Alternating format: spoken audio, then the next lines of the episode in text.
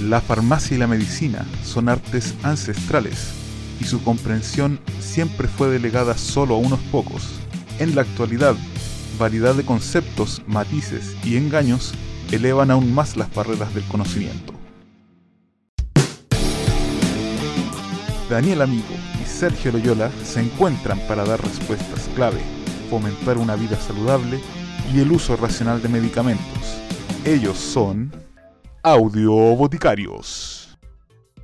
Hola a todos nuestros amigos alrededor del mundo, soy Sergio Loyola y les doy la bienvenida a un nuevo capítulo de este podcast farmacéutico llamado Audio Boticarios. Como siempre, me acompaña mi gran amigo, Daniel Amigo. ¿Cómo estás, amigo? ¿Cómo estáis, Sergio? ¿Cómo están todos los oyentes de Audio Boticarios?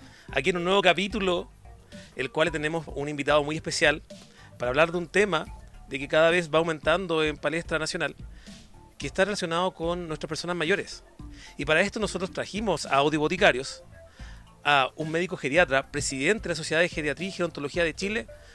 Hablo nada más nada menos que el doctor Gerardo Fache. ¿Nos escucha, doctor?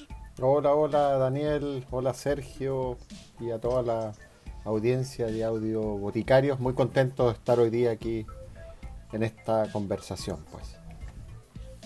Doctor, cuéntenos rápidamente antes de entrar con el programa en sí, ¿a usted qué lo motivó a, llegar a lo que es geriatra, a ser médico geriatra?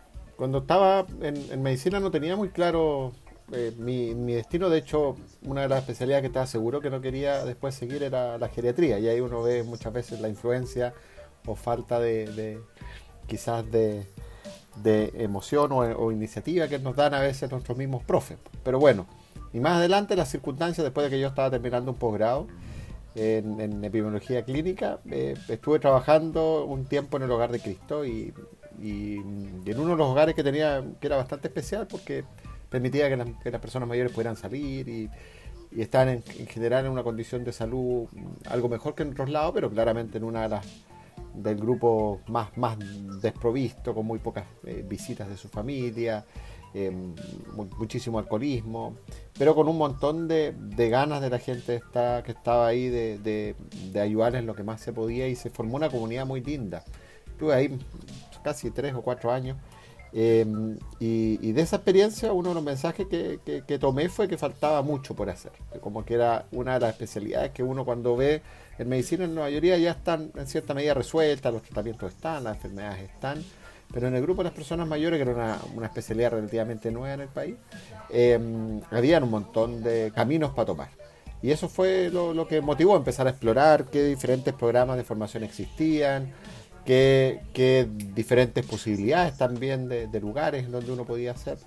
Y, y fue lo que motivó después que, que tomara la decisión de comenzar con este programa y totalmente motivado y contento de la o sea, de lo que yo he visto, de lo poco que yo he visto eh, en realidad, la, la, geriatría normalmente es algo que como que uno en el camino se va enamorando. Cuando uno va conociendo cada vez más la geriatría, la gente se va metiendo cada vez más en el asunto. No es como algo que se... como que... Eh, de por sí a la gente le digan, no, esto, esto es muy bueno y todo eso, no, sino que algo que uno se va dando cuenta. Totalmente, Sergio. Yo creo que eso tiene que mucho que ver también con la percepción que tenemos eh, todos de lo que significa la, vejez. Pues, en general, la, imagen que se tiene de este proceso del envejecimiento es mala. Es algo malo, es un momento de pérdida, de carencia. Eh, la imagen que uno tiene también de lo que significa ser una persona mayor es alguien, eh, en general, vinculado a la, a la dependencia, a la discapacidad. Y eso es, está súper alejado. Entonces yo creo que lo que tú planteas es muy cierto, porque en la medida que uno conoce lo que significa, también que esto se trabaja mucho en equipo, por ejemplo, en el rol de ustedes, los farmacéuticos, es, vital para el, trabajo que hacemos. Entonces uno empieza a darse cuenta de todas las aristas que tiene, todas las diferentes dimensiones de trabajo, las diferentes posibilidades de poder ir generando una mejor calidad de vida para las personas mayores, que, que, al final es como la motivación que uno tiene todos los días, porque cada día aparece una sorpresa nueva de un nuevo ámbito o un nuevo desafío y una posibilidad de reducir algo alguna de las brechas que hay. Muchas gracias Gerardo. Así que con esto y con mucho más los invitamos a escuchar un nuevo capítulo de los Audio Boticarios. Audio Boticarios. La Organización Mundial de la Salud, las condiciones de vida no son solo capaces de llevar a la enfermedad y a la muerte, sino que son decisivas para construir la salud. La presentación de las enfermedades en las personas mayores puede ser diferente a la de los jóvenes. Nosotros cada vez estamos viendo adultos mayores que cuidan adultos mayores, vemos que también el envejecimiento poblacional es tremendamente rápido para nuestro país. Ciertamente, este miedo hacia la vejez nos impide ver a las personas mayores que hoy tenemos a nuestro lado, pero hemos de ser conscientes de que también nos genera una falta de empatía hacia nuestro propio futuro. Hoy hablaremos principalmente de las personas mayores sus cambios fisiológicos y consejos de salud para la población mayor. Hoy en día vemos que la población mayor va, en aumento. De hecho, dentro, de las, dentro de lo que la INE estima para el 2020-2021 era que la población chilena llegara a un 17%, la cual ya en 2030 en adelante podemos estar cercano al 20% de la población. De estos tenemos que el 85% cotiza en el seguro de salud público, es decir, FONASA. O sea, tenemos una gran cantidad de personas mayores que ya están también en el sistema público, ya que a muchos el sistema privado no les beneficia o no pueden costearlo. Y requieren de mucha atención. Es más, la persona mayor es uno de los principales usuarios del sistema público de salud. En definitiva, el tiempo corre y nuestro sistema, eh, nuestro organismo va cambiando. Todos nosotros al envejecer iremos viendo algunos cambios físicos que son notables tenemos lo más visible, eh, que podría ser, por ejemplo, las arrugas o el blanqueamiento del pelo, o bueno, lo que, quizás sea más apropiado a mí, la pérdida del pelo. pero, pero no es solo eso lo que va pasando, sino que otros importantes procesos fisiológicos se, va, se van viendo afectados, lo que se traduce en cuestiones como el dormir poco, la lentitud en los movimientos, o la constipación, etcétera. Entonces, doctor, para como empezar a preguntarle, ¿cuáles son los cambios de este tipo que pueden ser más comunes o esperables y cómo se producen? Y bueno, y, como segunda pregunta, ¿cuáles cambios de, también de que vienen como con los años no son tan eh, atribuibles a la vejez o que se, se podrían evitar si es que eh, se tienen ciertos cuidados? Bueno, Sergio, esa yo creo que es una, una pregunta que nos hacemos todo y que nos hacen también frecuentemente a nosotros. Yo creo que una buena manera de, poder tratar de darle una perspectiva a esto es, primero tratar de definir lo que significa el envejecimiento. El envejecimiento es un proceso que afecta a todos los seres vivos. Eh, es progresivo hasta lo que hoy día vamos viendo. Esto es algo súper interesante porque quizás también de los temas que en los próximos años podemos ir cambiando esta definición. Es irreversible. Nuevamente otro punto que, va a estar en, una probable discusión. Em, pero que es algo que, afecta de manera muy heterogénea a las personas. Y, esa heterogeneidad, que lo que también lo hace súper interesante, es una heterogeneidad entre las personas, pero también dentro del mismo individuo. O sea, el mismo organismo no envejece a la misma velocidad. No todas las presas tienen una igual vejez que otras. Y también vamos viendo que esto es un, un fenómeno muy complejo y hemos ido cambiando las diferentes miradas que se tienen y el mismo entendimiento de lo que significa algo que es normal y qué es lo que es patológico. Y ahí entramos a otro mundo que es difícil, porque la definición de normalidad también es difícil. Porque uno podría definir normal como lo más frecuente, pero de ahí podemos empezar a tener problemas porque, por ejemplo, después de los 90 años se estima que un 35% de las personas podrían tener una enfermedad cognitiva, una demencia. Y eso que probablemente lo que más va a expresar estas alteraciones cognitivas. Si está de una manera tan frecuente, es algo normal. O sea, la persona que no presente una enfermedad cognitiva a esa edad podríamos decir que está es anormal o está enfermo porque no tiene. Se fijan cómo empezamos ahí a darnos cuenta que se hace difícil este juego de palabras. Lo que sí sabemos que en la medida que envejecemos disminuye la capacidad de adaptarnos a las condiciones de estrés. Eso se llama homeostenosis. Y esa disminución de la capacidad de adaptación es lo que hace que cuando se dan una serie de condiciones, eh, van a expresarse más problemáticas de salud. Y eso es lo que hace que en general cuando envejecemos tenemos más enfermedades, consumimos más medicamentos y podemos eventualmente llegar a estar enfermos y, e ir perdiendo independencia. Y lo que quizás pudiera poner el límite entre lo que es normal y lo que es patológico, una manera de poder decir que es fisiológico versus patológico, es que llamamos patológico a lo que empieza a afectar el nivel de independencia en cualquier grado de una persona. Mientras yo tenga algunas situaciones de salud y yo me pueda adaptar a ellos, lo más probable es que vamos a estar en un rango mucho más esperable eh, para la edad. Cuando empiece esto ya a repercutir en una situación que empecemos a necesitar intervenciones específicas para eso, probablemente vamos a estar en un escenario patológico. Y es así donde, por ejemplo, uno pudiera decir que con los años vamos perdiendo algo de fuerza, vamos perdiendo algo de estatura, pero todos esos cambios, mientras se mantengan en un rango que la persona todavía se mantenga independiente, están dentro del rango de la normalidad.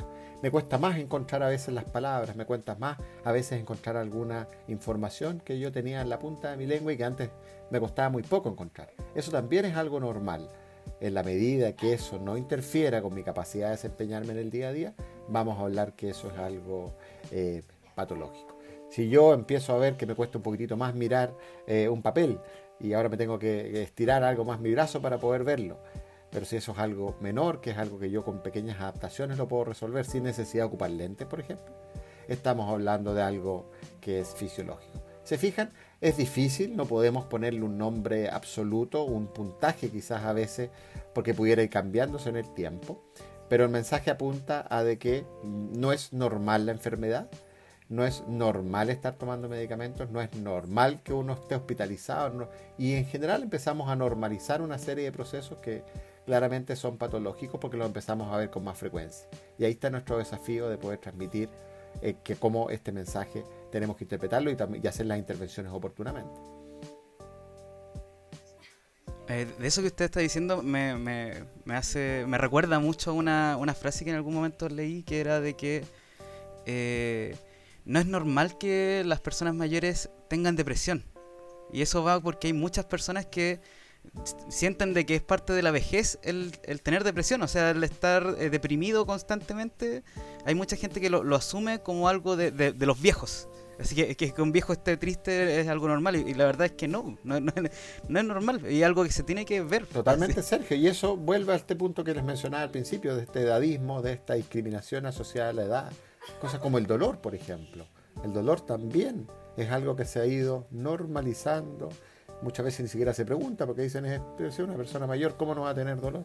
Em, y lo de la depresión, que aparte es un desafío aún más complejo porque la sintomatología de la depresión en las personas mayores no es la misma que se ve en una población más joven. Entonces, en personas que podrían inclusive ir a buscarlo, si no tienen las habilidades para ir a buscarlo con lo que se requiere para una persona mayor, van a llegar tarde. Entonces, también otro de los desafíos técnicos que tenemos es que hay que entender que la presentación muchas veces de las problemáticas de salud en las personas mayores es distinta a la de la población más joven. Y si uno sigue haciendo las cosas como las hacía habitualmente y no se forma de manera ya explícita en competencias para evaluar a una persona mayor, lo vamos a hacer mal. Y eso es lo que está también uno viendo muy frecuentemente. Uno de los cambios también de que uno ve y normaliza a las personas mayores es principalmente el tema del sueño. Que a veces uno dice, eh, bueno, es normal, de hecho dentro de los cambios fisiológicos que se da es normal que las personas mayores duerman poco. Así también como tienen problemas con, la, con el tránsito gastrointestinal. Pero lo que uno tiende a ver, o lo digo desde mi perspectiva como farmacéutico, es que las personas mayores tienen una alta tendencia a utilizar medicamentos para, para conciliar el sueño, para dormir, francamente. Tal como las benzodiazepinas, clonazepam, alprazolam, o como drogas zetas como sopilón y solpidem. Entonces aquí quiero llegar a una, una pregunta que es muy clave, yo creo que muchas personas la deben tener en sus casas. ¿Está bien que utilicen esos medicamentos? ¿Cómo se podría manejar el insomnio en personas mayores o cuándo es necesario que realmente tengan que tomar un medicamento? Bueno, la, respuesta inmediata es que está muy mal, no solo mal, está, está muy mal. Eh, y hacía tú en la introducción ahí, Daniel, un punto muy importante. Hay cambios en el sueño. El sueño disminuye su duración. En general, en promedio, en personas sobre los 65 años, las horas de sueño, eh, y hay una revisión reciente de eso, son aproximadamente 6 horas. También la estructura del sueño es distinta, o sea, cuesta más llegar a la a, las fases más profundas. Recuerden que el sueño tiene distintas fases. Eh, y eso hace, por lo tanto, que ante estímulos ambientales lo suficientemente intensos, eh, una persona podría salir de, ese sueño y tendría que volver a reiniciar eh, todo el proceso nuevamente, que es más lento también en las personas mayores, cuesta más alcanzar estas fases. Entonces, la problemática o la queja por problemas del sueño es algo bastante habitual que nos toca ver.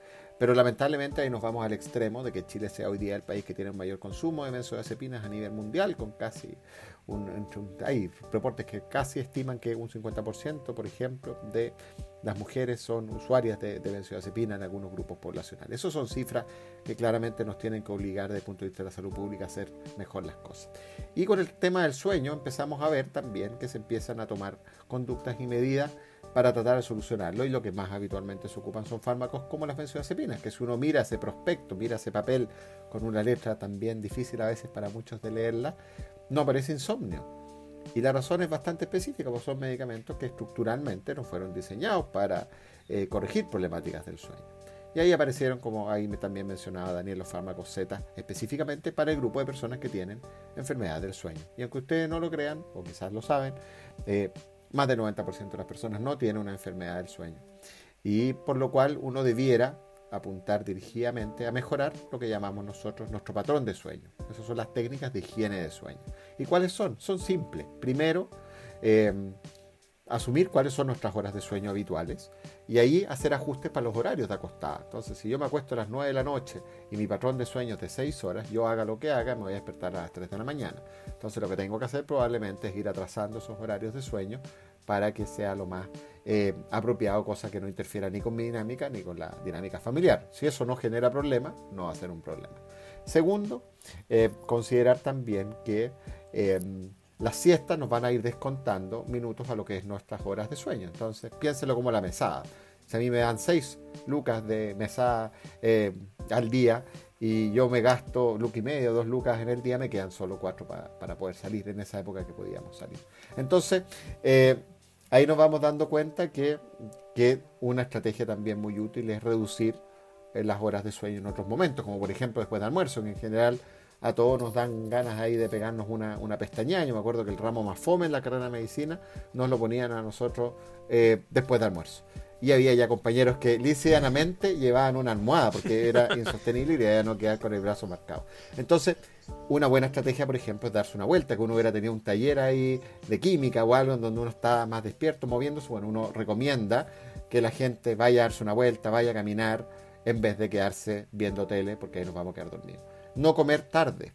Si uno come algo muy pesado durante la noche, eso en general nos va a interferir con el sueño. No tomar líquidos muy tarde eso significa adelantar los líquidos en las personas mayores, porque muchas veces el reflejo de la sed no está. Entonces tenemos que incentivar que tuve mucho líquido, pero más temprano. Idealmente no después de las 6 o 7 de la tarde.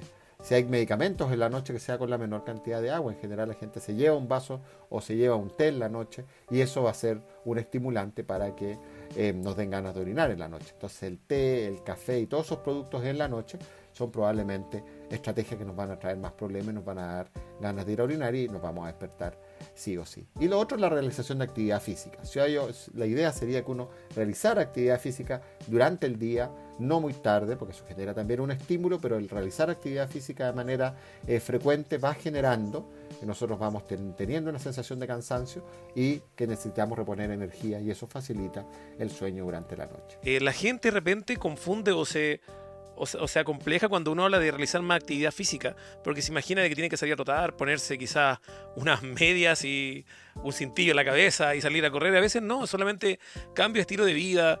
Eh, yo de repente cuando la gente me preguntaba a mí, yo decía, si usted puede cambiar la escalera mecánica por una escalera normal, hágalo. Si usted puede caminar en vez de tomar la micro, hágalo también. Son cosas básicas que uno podría cambiar en su estilo de vida para poder aumentar un poco la actividad física. Ahora bien, siempre hay ejercicios que son recomendables a las personas mayores. Eh, naturalmente ahí los kinesiólogos ayudan bastante para poder realizarlos dependiendo de cómo está su estado funcional o, por ejemplo, si es que la persona usa órtesis, o sea, usa algún bastón o tiene problemas de movilidad. Hay ejercicios que son específicos para ellos, que por el formato de podcast obviamente no los podemos mostrar. Tampoco podemos pedirle al doctor Fache que haga una muestra de cómo son esos ejercicios, pero, pero sí es importante tenerlo en consideración de que siempre el cambio de estilo de vida, eh, tanto a nivel de ejercicio como también no comer y no tomar estimulantes en la noche, que es algo que afecta bastante. La gente dice, no, yo no tomo café, tomo té.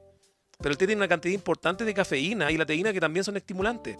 De hecho, nosotros con Sergio en la universidad nos no hacían sacarle, eh, extraer la cafeína de hojas de té. O sea, ahí con eso podemos decir que un porcentaje no menor de la, de la hoja de té tienen cafeína y por ende van a potenciar este efecto estimulante. Aparte de que el té también es diurético, es decir, nos ayuda o nos hace ir al baño a orinar. Entonces, si tomo un té en la noche, probablemente también despierta a medianoche con ganas de ir al baño, lo cual se puede potenciar si es que tomo algún medicamento que me hace orinar, como hidroclotiacida o, furosemida. Muchas de esas cosas igual son, son como hábitos de vida que uno va teniendo. Entonces, claro, pues, cuando uno llega a cierta edad, quizá eh, va a sentir de que es una. que, lo están cortando de, hacer algo que hizo toda su vida, por ejemplo. Eh, y por eso encuentro que es muy importante tomar esto en cuenta no cuando uno ya llega a la edad, sino que eh, tomar el mando de estas cosas, por ejemplo, en la juventud y cambiar estos, estos hábitos. Si es que uno ya sabe que eh, tiene, por ejemplo, problemas de dormir o que, no, o que tiene un sueño desordenado, que quizás descansa, pero tiene un sueño desordenado, la idea es tomar las riendas y ordenar su sueño para que cuando ya llegue a, una etapa de vejez no, no, tenga esos problemas más acentuados. Totalmente, totalmente ahí lo que, lo que plantea Sergio es súper cierto y uno también aquí eh, lo que uno, aquí, cualquier propuesta nosotros que hacemos terapéutica es una alianza, o sea, en la medida que esto no genere sentido en la persona, no lo vamos a conseguir. Todo lo que uno anote en una receta perfectamente se puede convertir en un avioncito, en un barco de papel en la salida, si es que nosotros no le, le hicimos sentido a la persona que está al frente de nosotros. Entonces, claro, los cambios de hábitos son muy difíciles y por eso un tremendo desafío en esto mismo es que uno pondere, lleguemos a una suerte como de negociación, quizás adelantarlos, quizás cambiar el horario, no es prohibir, sino modificar, buscando qué es lo que me está generando más problemas y si le llegamos ahí a convertir esta propuesta en una cosa que a la persona diga, mm, sí, estoy totalmente de acuerdo, eh, ahí probablemente va a tener mucho más resultado. Y tomando una cosa que plantea también Daniel, que tiene que ver con el tema de la actividad física, súper importante, y hay ejemplos muy bonitos, ilustrativos de zonas, que se llama por ejemplo las zonas azules, donde concentran eh, población de personas mayores que llegan a edades mucho más longevas que lo, habitual, sobre los 90 años, inclusive centenarios, con muy buena salud. Una de las zonas que concentra este grupo muy particular es Cerdeña. Y en Cerdeña lo que pasa, de partida ya es un lugar más especial que otros porque concentra más hombres que mujeres eh, en edades nonagenarias o más. Y es una población que ellos están a cargo del cuidado de las cabras. Entonces, son hombres que están subiendo y bajando cerros todo el día y hace muchísimos años. Esa es su actividad física. Grandes kilómetros que tienen que caminar y eso no es un formato, no hay un kinesiólogo detrás, no hay un programa ahí eh, que están que descargaron de ningún tipo de aplicación, no, hace esta metódica de permanentemente estar trabajando y ahí los ámbitos que uno se da cuenta que son claves son tres. Son primero la capacidad aeróbica, que es la que nos mantiene nuestro corazón en movimiento y una buena circulación a todo nivel. Segundo, la fuerza, que se trabaja a partir de los ejercicios de resistencia.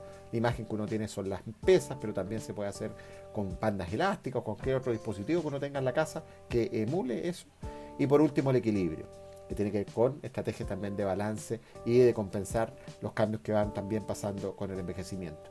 Se fijan esto de subir y bajar cerros y andar ahí arriando cabras, probablemente hace que todas estas tres áreas estén permanentemente activas. Y uno debiera buscar ahí cuáles serían sus cabras, cuáles serían sus cerros, y eso llevarlo a, su día a día.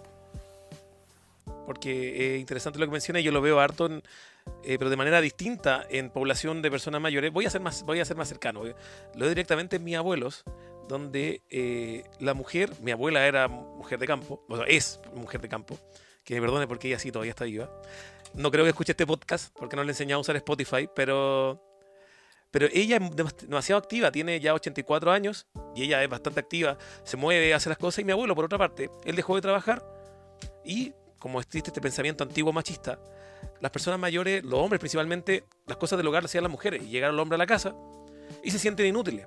Pueden caer en depresión, pueden caer en muchas cosas, pero se dejan de mover menos. Entonces, si yo pondero quién es más activo, mi abuela es mucho más activa. Va a la feria, lleva las cuentas, maneja el dinero, eh, compra, hace aseo, jardinea y no le gusta que nadie más haga las cosas.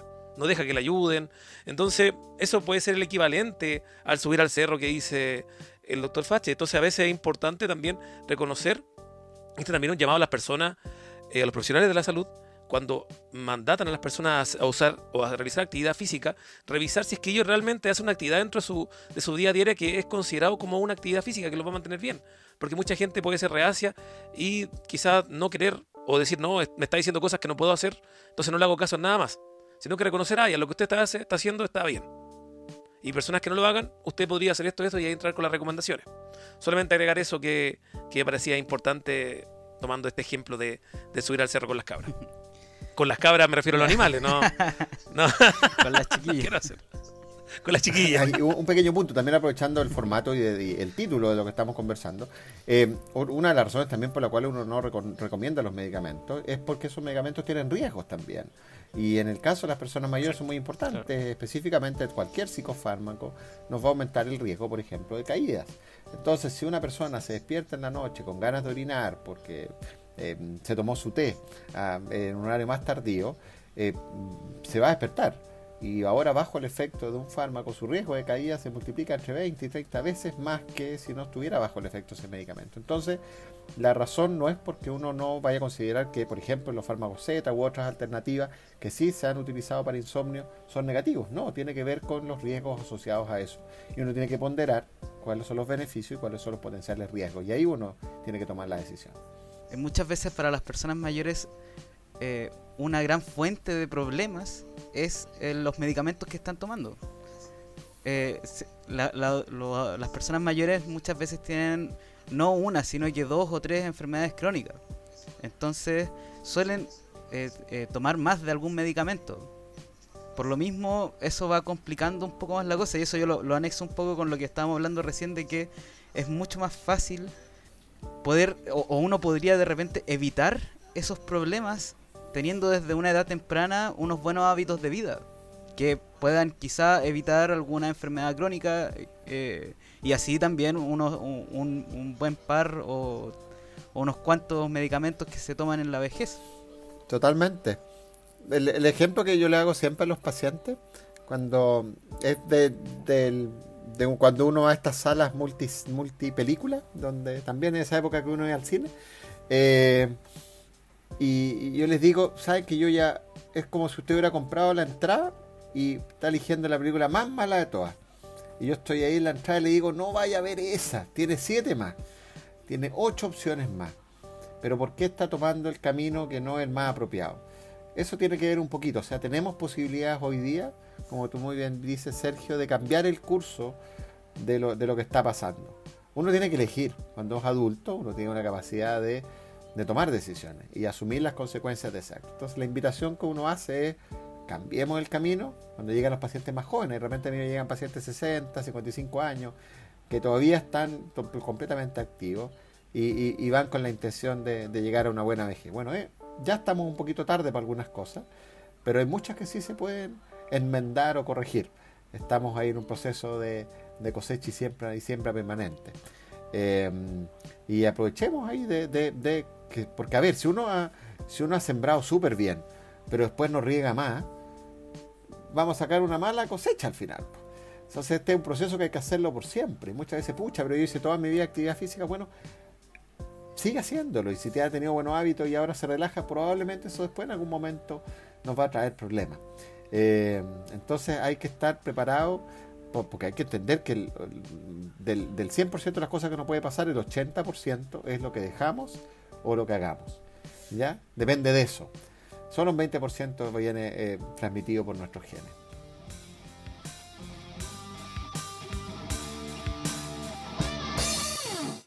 Bueno, pasando ahora a otro de los problemas que aflige a las personas mayores.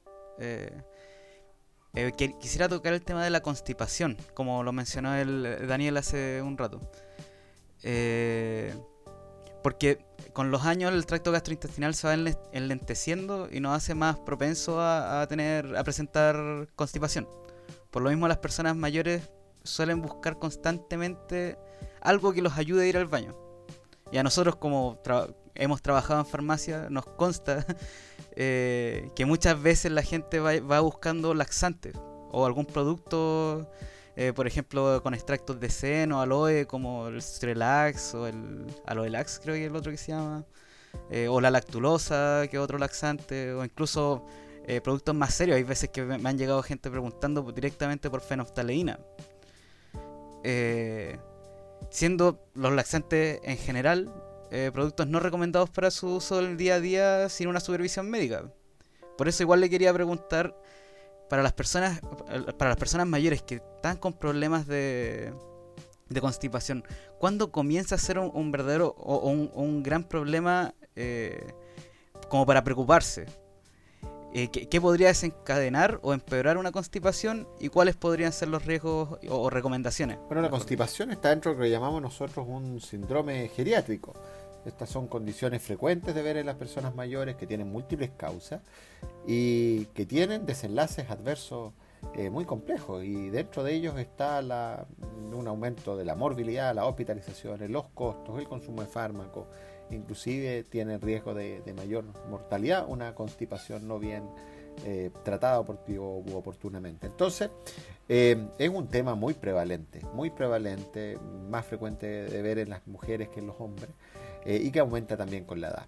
Y hay tres grandes variables que uno en general reconoce que son como las principales. Imaginemos una mesa de tres patas y cualquiera de esas patas que nos falte, la mesa va a estar coja y se nos va a caer igual. Entonces, súper importante que uno siempre busque y diseñe estrategias que contemplen el aumento de la movilidad, el aumento del consumo de líquido y el aumento del consumo de fibra. Todos esos elementos muchas veces uno los ve también los dos primeros, principalmente eh, muy relacionados con también con, nuestros malos hábitos, que se ven con más frecuencia en personas mayores, baja movilidad y eh, el otro es también por cambios propios de, que a veces se da en, en las personas mayores de tener un menor reflejo de la sed, las personas ve, toman menos agua, por ejemplo. O porque tienen una incontinencia, no quieren tomar agua para no eh, tener incontinencia. Eh, entonces eso se, complejiza aún más. Y uno de los elementos también principales que tenemos que hacer siempre es revisar los medicamentos que está tomando la persona. Y vemos la cantidad de fármacos que aumentan la, la, constipación o que disminuyen la velocidad del tránsito intestinal, que son muy habituales de ver. Fármacos que se ocupan en exceso y se sobreutilizan, como el omeprazol, por ejemplo, es uno de los fármacos que aumenta la constipación. Entonces, la gente no lo conoce porque los considera como fármacos inocuos y, y donde empezamos a ver esos problemas los empezamos a ver en, en personas mayores, medicamentos para el dolor. Entonces, hay una serie de principios activos que no directamente están vinculados con el funcionamiento intestinal, pero eh, aquí sí se ven presentes como reacciones adversas. Entonces, lo primero que yo sugeriría sería verificar estos hábitos y hacer las mayores ahí intentos en ir eh, mejorando todos estos elementos e irlos trabajando de manera pero muy pero muy pero muy proactiva y probablemente ahí se van a resolver la gran mayoría de estos cuadros gastrointestinales también reconocer que dentro del árbol generoso de opciones hoy día farmacológicas, cuando eso es algo también que me enseñaron a mí desde chiquitito, que cuando para cualquier enfermedad nosotros vemos muchísimas opciones, es que no hay ninguna que sea tan, tan eficiente ni muy buena. Eh, si hubiera una muy buena, no habría para que tener todas las otras, ¿no es cierto? Eh, pero en, cierta medida, ¿ah? tiene que ver también con, mecanismos, exactamente, con los mecanismos de acción. Entonces hay algunos que son más irritantes y esos eventualmente uno debiera tratar de evitarlos, que tienen un efecto más bien de, de generar que el, que el intestino un, un fenómeno explosivo. Eh, más que quizás algunos que eh, van colocando la deposición más blanda, de manera que el propio movimiento intestinal facilite ese acto. Y también hábitos, por ejemplo, después de comer, uno sabe que es uno de los momentos en donde más posibilidades hay de, generar el reflejo, que tiene el reflejo gastrocólico, llega el alimento al estómago y genera una onda de estímulo al colon y eso si uno logra ahí eh, coordinar esos horarios puede ser un buen momento también para ir reeducando nuestro intestino. Entonces también recordar que uno debiera estar permanentemente generando los espacios, las condiciones eh, para poder tratar de recuperar un hábito que pueda estar algo interferido por, prácticas o malas prácticas que hayamos hecho. Doc, una consulta. Para, yo creo que toda la gente también tiene dudas porque tomando en cuenta de que ya las personas mayores eh, van menos al baño por el tema de que se deshidratan más rápido o consumen menos, tienen menos reflejo la sed, por ende toman menos líquido, o por el mismo hecho de que se movilizan menos también, y también sumando a los cambios fisiológicos que hacen de que ya la irrigación sanguínea sea menor, ¿cuántos días ya se considera para hablar de que una persona mayor está constipada? Mira, yo he ido migrando mis, definiciones y conversando también con algunos colegas y hoy día estamos con una perspectiva más bien práctica y también se cruza con una de las preguntas que había hecho Sergio que no, le había contestado eh, del todo. Cuando hablamos de una constipación, cuando la velocidad del tránsito eh, es suficientemente lenta para que la persona le genere dificultad ir al baño y eso empieza a interferir con su bienestar del día a día. Entonces, más que el número, la frecuencia eh, en días, si una persona va cada dos o tres días, pero en el momento que se instala, se lleva su, su diario del día y eso no le genera ningún esfuerzo y evacúa sin eh, dificultad, estamos hablando con que ese es el tránsito hoy día normal de esa persona. Si por el contrario esta persona va todos los días, pero cada vez que va al baño es una tortura por lo dura que son esas deposiciones, esa persona está constipada. Entonces, veámoslo de una mirada práctica. Aquí lo que importa es que el acto defecatorio sea sin dificultad, no doloroso y no le genere, por lo tanto, un impacto negativo a la persona. Y eso es lo que tenemos que tratar de apuntar. Y entendiendo que pudieran haber cambios y pudiera ser algo que no sea hoy día diario.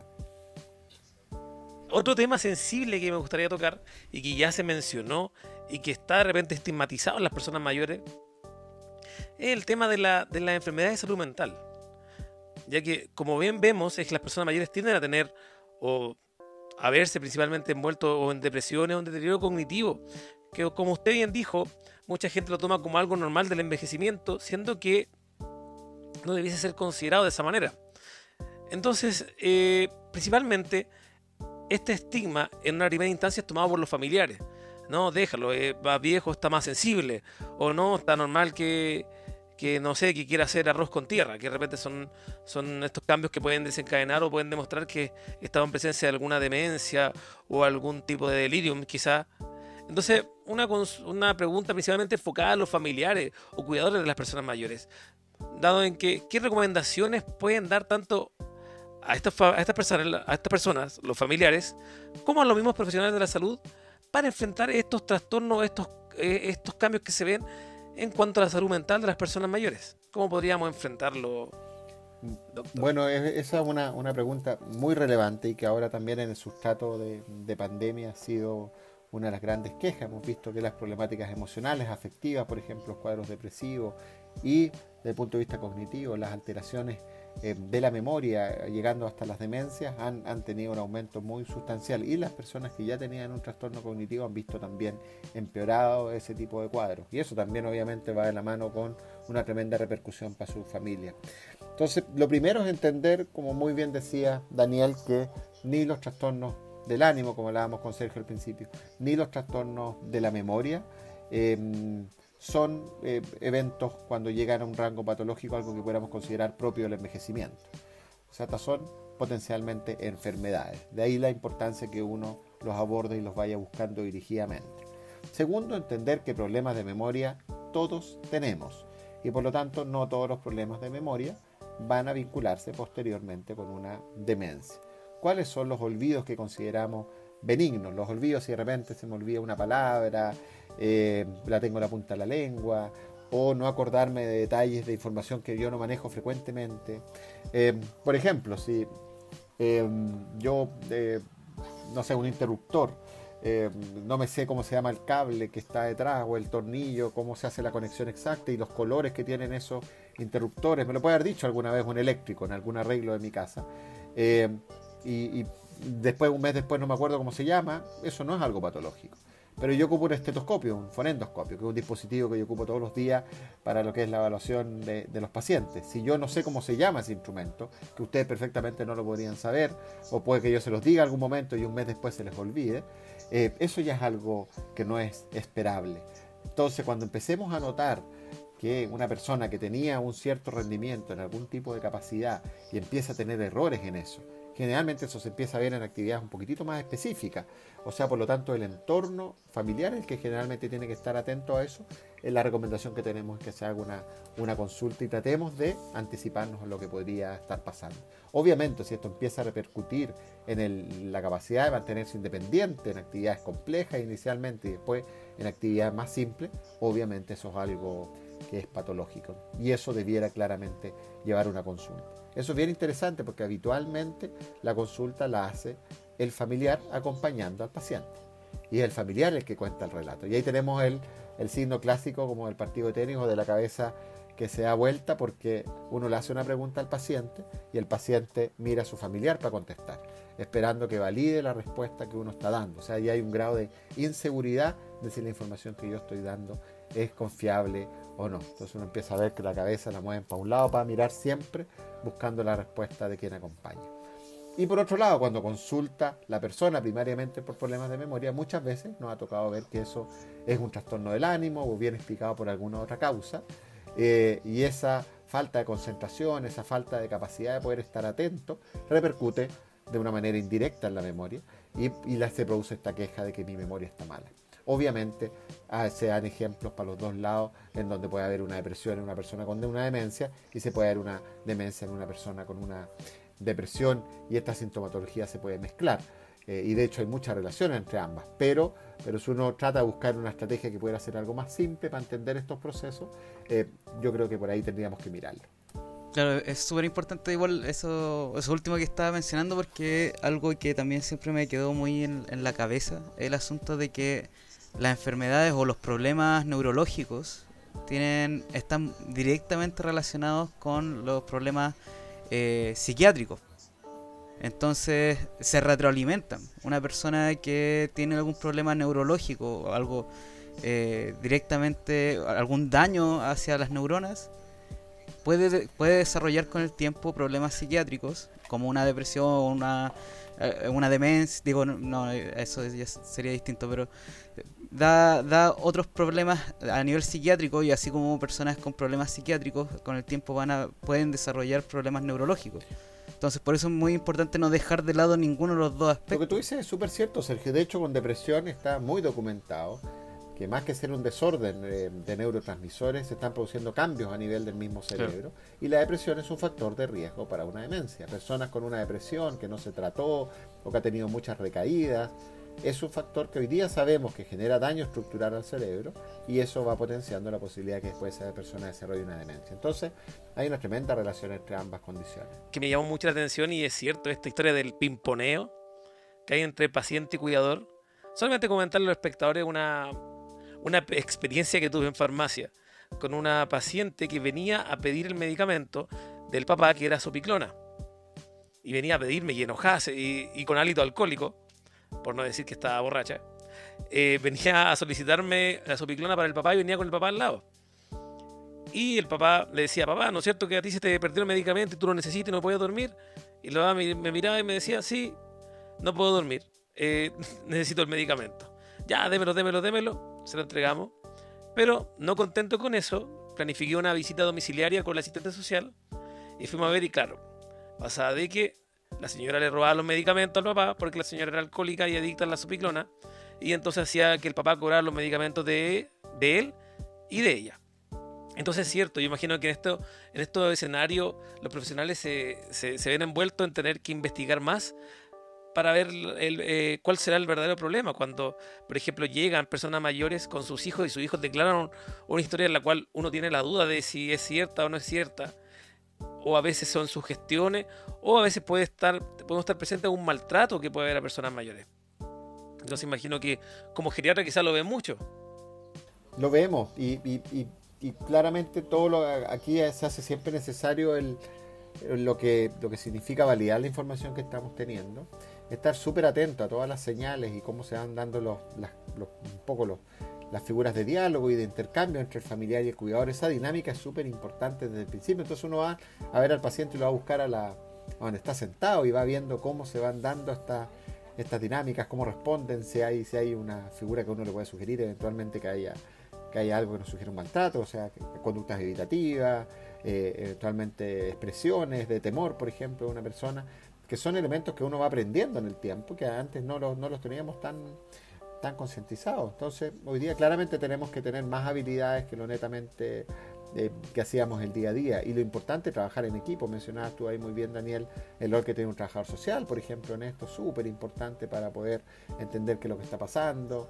El rol de los terapeutas ocupacionales también en ir organizando estas rutinas. El rol de los psicólogos para poder hacer diagnósticos oportunos. Entonces, nos vamos dando cuenta también que una mirada muy centrada en lo que hace un médico habitualmente es insuficiente para poder dar respuesta a lo que requiere un paciente y aquí tenemos que funcionar muy, mucho en equipo y ahí el rol que tiene, por ejemplo, la atención primaria, lo que tú decías, el gran porcentaje de personas mayores que son subsidiarias de, de nuestro sistema público de salud, hace que, tengamos que estar ahí funcionando y conectados y capacitando permanentemente a ese nivel de atención.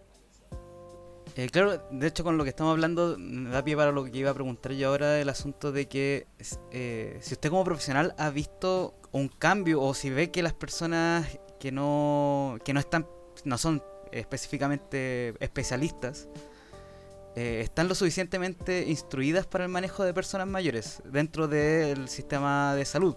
Especialmente yo creo que en el sistema de atención primaria eh, por el asunto de que tiene un enfoque integral y, familiar, direccionado como a las distintas etapas del ciclo vital. Yo creo que eso es la, plataforma donde más llegan personas mayores a, atenderse. ¿Usted considera que eh, es suficiente la, la, capacitación que se tiene o igual hay mucho que, eh, que avanzar todavía con eso? Yo creo que no es suficiente para nada, y hay múltiples argumentos que te, voy a transmitir ahora en ese sentido. La mayoría de las universidades no cuenta con la formación en geriatría. Eh, la mayoría de las universidades no cuentan con formación de contenidos geriátricos para los profesionales de la salud. Eh, la mayoría de los estudiantes consideran que al no estar expuestos a esto de geriatría, lo que hablábamos es, tenemos una mirada negativa de esto, entonces no hay mucho interés en aprender esto. Hay pocas instancias de formación, tanto en pre, por lo tanto, como les decía, y, en posgrado también. Chile tiene 150 geriatras para 3 millones de personas mayores y cuando debiéramos tener un geriatra para 5.000 personas mayores, que son las recomendaciones que hace la OMS. Entonces, no estamos preparados y la velocidad con cual ha crecido la población de las personas mayores es mucho más rápida en nuestra capacidad de formación. Nos ha faltado visión, nos ha faltado preparación, nos ha faltado eh, capacidad de entender dónde debiéramos poner los esfuerzos y los énfasis. Eh, a veces, por ejemplo, recién este año se, se facilitó que geriatría fuera una especialidad en falencia, cuando hace más de 15 años que Chile es un país envejecido. Y seguimos formando el mismo número de pediatras, que obviamente son necesarios, pero sin que haya un ajuste que uno pudiera considerar en estos momentos que pudiera hacer más importante que se formaran algunas especialidades que permitan tener competencias en esto. ¿Y qué hacemos, como les decía, con todas las otras profesiones de la salud? No basta con tener estos 5.000 o geriatras que yo les decía por cada persona mayor, si no tenemos enfermeros, kinesiólogos, terapeutas ocupacionales, farmacéuticos, trabajadores sociales, arquitectos, urbanistas, periodistas, filósofos, antropólogos. O sea, nos falta tener una cultura en nuestra sociedad sobre lo que significa la vejez. Y todavía no tenemos el camino trazado para eso. Así que yo creo que ahí tenemos un tremendo desafío. Esta parte del podcast es en realidad la que está, la que está esperando con ansias, porque me gustaría que comentáramos un poco sobre, y ya para ir finalizando, la película chilena que está en Netflix, que es relativamente nueva, titulada El Agente Topo, el cual es una película hecha en formato de... Bueno, es un documental hecho en formato de película, no al revés. En el cual eh, nos muestran un personaje, una persona mayor que se introduce en un asilo de ancianos para ver o para investigar a una persona y determinar si es que ella está siendo maltratada o no. Esta película está siendo postulada a los Oscar y refleja un problema real, que es la soledad de las personas mayores. A mí me llama mucha atención esta película porque me imagino que en un primer, en, primer comienzo quisieron mostrar la cruda realidad de, los hogares de personas mayores y nosotros nos terminamos encontrando con todo lo contrario. Sino que terminamos viendo que el problema principal aquí es la soledad. Entonces, primero preguntarte, doctor Fache, eh, ¿qué te pareció la película? Eh, y en cuanto a la soledad, ver cómo lo podemos ir, eh, cómo podemos combatirla o si es que este rol está realmente siendo suplido por los mismos funcionarios del hogar de hogares de personas mayores. Bueno, tuve la suerte de ver la, película, invito yo a todos los, eh, oyentes del, podcast que, que se den un espacio para hacerlo. Tuvimos la posibilidad, como en el congreso que se hizo virtual durante el año 2020, la Sociedad de Geriatría y Gerontología de Chile, con una iniciativa que, que, tuvo la idea un, colega, el doctor Jaime Hidalgo, de eh, hacer, de proyectar la película. Contactamos a la productora, contactamos a la directora Maite Alberti, que ya habíamos tenido la, en un, nosotros hacemos un, hacíamos un ciclo de cine todos los años y en uno de esos ciclos hicimos una película también, otro documental de ella que se llamaba La Once, y ya, ya teníamos una, una mirada, yo había visto también una, otro documental de ella que se llamaba El, el Salvavidas, también muy, muy entretenida. Entonces que tenía un formato parecido a lo que, había. Entonces hicimos los contactos y logramos eh, hacer una suerte casi como de preestreno, porque estaba recién saliendo la película en ese momento, estamos hablando de noviembre y eh, se proyectó, se, todos los asistentes al Congreso pudieron ir a ver la película eh, desde sus casas.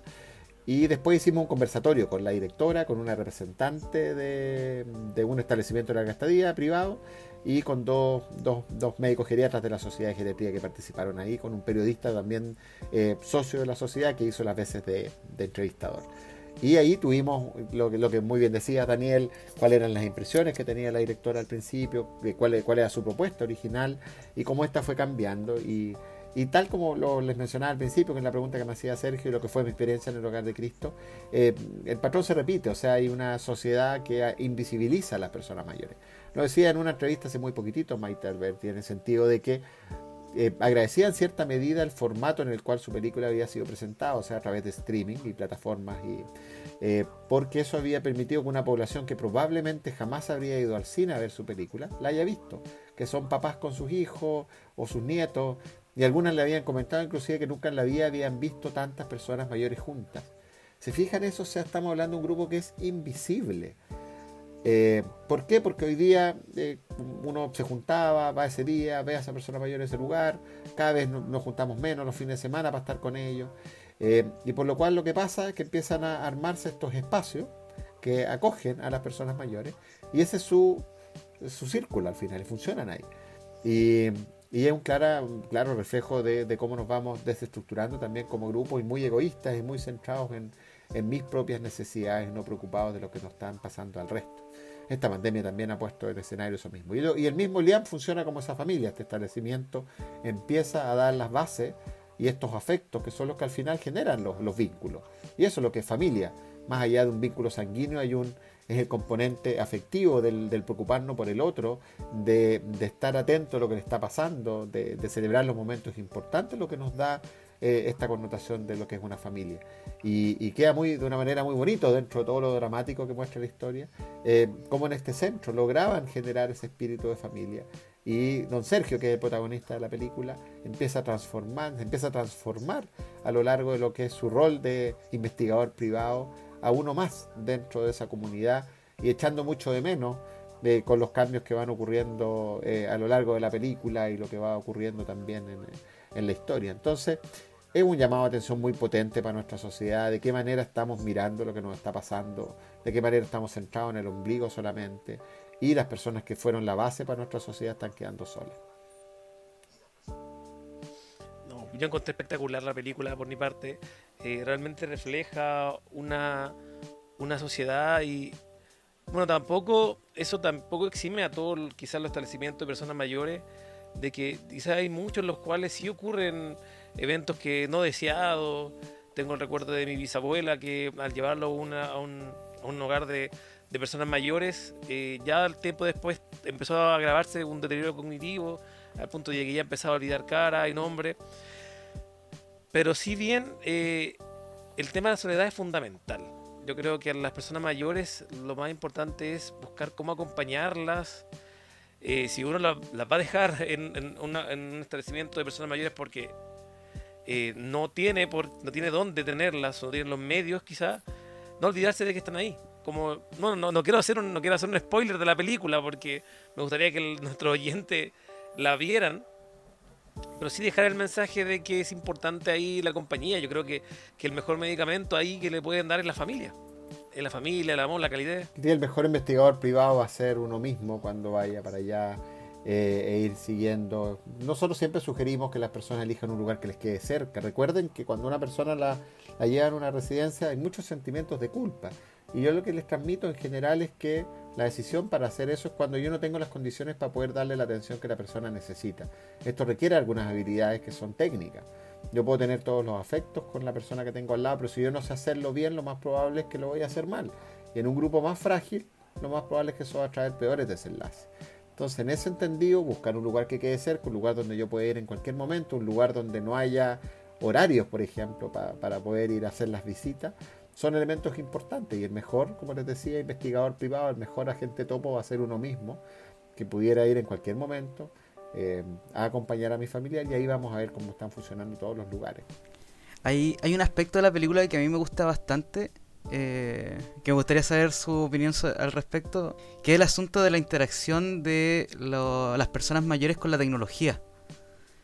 Eso es algo que me imagino que hasta ahora, me imagino que incluso en sus años de experiencia usted ya ha visto los cambios que han habido. Me imagino que al principio era mucho más, eh, mucho menos las herramientas tecnológicas que se tenían. Y ahora quizás ya se tienen muchas más herramientas, pero ah, juegan como una espada de doble filo, porque por un lado pueden darle a las personas mayores eh, frustraciones cuando por otro lado también le puede significar una gran ayuda las la herramientas tecnológicas.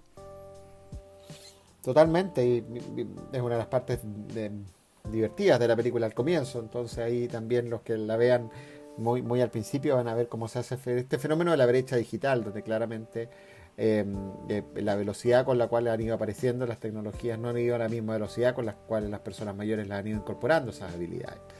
Pero también por otro lado hemos ido aprendiendo en el tiempo que si hay un grupo que sabe adaptarse y que sabe responder a los desafíos, son las mismas personas mayores. Entonces este prejuicio hay de que eh, por ser una persona mayor no va a ser capaz de hacer, de poder acceder o saber utilizar una, tecnología es una, otro ejemplo más de esta cultura dadista que tenemos. Hoy día la utilización de Zoom, de aparatos, de smartphones, de otras tecnologías, eh, muchas personas mayores lo han logrado hacer. Y como todas las cosas, esto también cruza generaciones, no todas las personas eh, les gusta, ni todas las personas tienen la obligación de hacerlo. Y eso también es importante, que, uno respete la decisión de una persona si quiere mantener tecnología como puede hacer un teléfono de estos que uno da la vuelta con el dedo, eh, o quiere ocupar ese smartphone. Y eso es igual de respetable uno que el otro. Lo importante es que uno les dé la oportunidad y también reconocer que van a haber cambios en la velocidad como van a ir incorporando ese aprendizaje y por lo cual los códigos para uno que pueden ser muy simples o muy intuitivos para otras personas son distintos. Entonces también entender que hay que adaptar muchas veces la estrategia como uno quiere transmitir este aprendizaje nuevo para que se logre los objetivos que uno está buscando, para poder trabajar con lo que tú mencionabas muy bien como esta frustración y todo lo que muchas veces trae algo nuevo que a uno le genera más bien temor. Sí, incluso me, voy a impregnar un poco de, de, de otra sección que nosotros tenemos en el podcast que se llama Farmaficción. Eh, y me, voy a poner así como un poco futurista, de, pensar de que incluso cuando la generación millennial, por ejemplo, llegue a la edad de ser una persona mayor, eh, quizá vamos a tener distintas, unas herramientas completamente distintas, por ejemplo, para estimular la memoria, para eh, estimular la orientación espacial, para, para las mismas cosas de movimiento físico, quizá vamos a tener muchas más herramientas y como, como es conocida la generación millennial de, ir eh, con la tecnología, creciendo con la tecnología, quizá incluso ese factor de eh, dificultades generacionales vaya a ser menor. Incluso a pesar de que, como usted dice, no es tan así en la realidad como uno se figura por prejuicio. Totalmente, y por eso hay que estar ahí abierto a que este proceso se, se, vea casi como de manera individual. O sea, yo creo que lo importante es disponibilizar todas estas diferentes formas de poder conectarnos. Aprendimos aquí que era súper importante respetar este distanciamiento físico, pero eso trajo erróneamente muchas veces un distanciamiento social.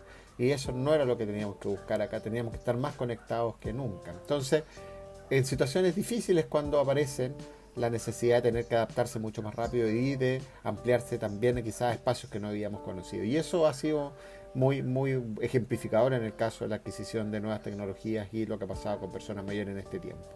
Entonces yo creo que hay que estar preparado porque van a ir apareciendo nuevas cosas. En algún momento para nosotros va a existir esta brecha digital eh, y nos va a ir tocando después a veces dificultades con los nuevos elementos que van apareciendo. A mí me pasa eso, por ejemplo, con con las consolas. Yo fui de las primeras consolas cuando estaba el Atari, cuando estaban. Em, y, mucho de juego de computador con el teclado del computador. Em, y el mundo de las consolas vino un poquitito después. conocí en la primera Nintendo, pero de ahí para adelante eh, esto cambió muchísimo. Y claramente hoy día para mí es un tema complejo eh, jugar FIFA y, la cantidad de botones y, claramente si juego con mi hijo esto es, catastrófico. Entonces hay algo de eso. Hay algo de eso y uno tiene que ir asumiendo que van pasando cosas. Pero también sé que si en algún momento me pongo las pilas, probablemente voy a ser menos malo y voy a tener más habilidades para esto. Y, puede, que pierda por menos. Igual de malo para el FIFA tanto en el PlayStation como en la diarrea. Así que algún día vamos a hacer un, torneo de FIFA. Eso. De FIFA Online. como segunda división seríamos nosotros. De la FIFA. Claro. Segunda yo creo que es mucho, pero sí segunda. Deje una segunda.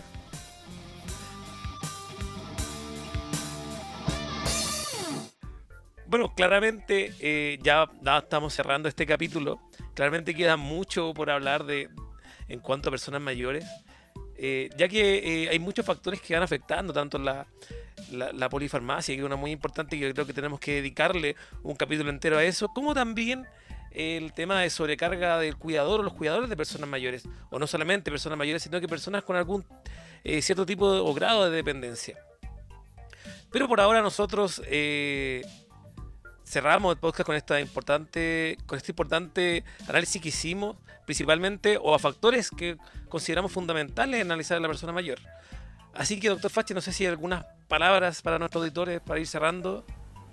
Primero que, que todo agradecerles este espacio, Daniel, Sergio, estuvo muy entretenido, se pasó volando. Eh, segundo, aprender más de las personas mayores, preguntarle más a ellos qué es lo que quieren, preguntarles y mirarlos más y ver de qué manera eh, podemos nosotros ir aprendiendo toda esta experiencia, que, no, que yo creo que nos hemos farreado mucho. Y pasarlo bien, yo creo que el gran desafío, en la medida que yo me siento útil, me siento contento, hago las cosas que me gustan, eh, mi vejez va a ser mejor. Y yo creo que el gran mensaje es eso, que tengamos una sociedad mucho más cercana, que nos contactemos mucho más, que peguemos un fonazo a los que tenemos aquí de nuestra familia y, yo creo que es el mejor tratamiento de estar juntos, de estar compartiendo, de estar pasándolo bien y, a partir de eso vamos a tener una mejor salud.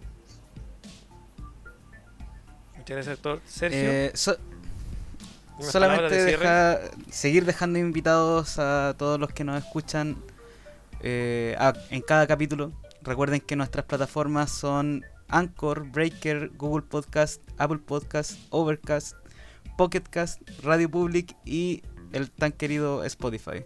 Además de que tenemos nuestras páginas de Instagram y de Facebook, así que ahí pueden interactuar con nosotros. Bueno, nosotros por nuestra parte esperamos poder más adelante invitar al Dr. Fache quizá a un nuevo capítulo, eh, seguir interactuando y conversando más de este tema o más de temas de salud. Así que nosotros lo, invitamos a seguir atentos, seguir subiendo el volumen a su reproductor favorito y no se pierdan más y nuevos interesantes capítulos de los Audio Boticarios. Audio Boticarios.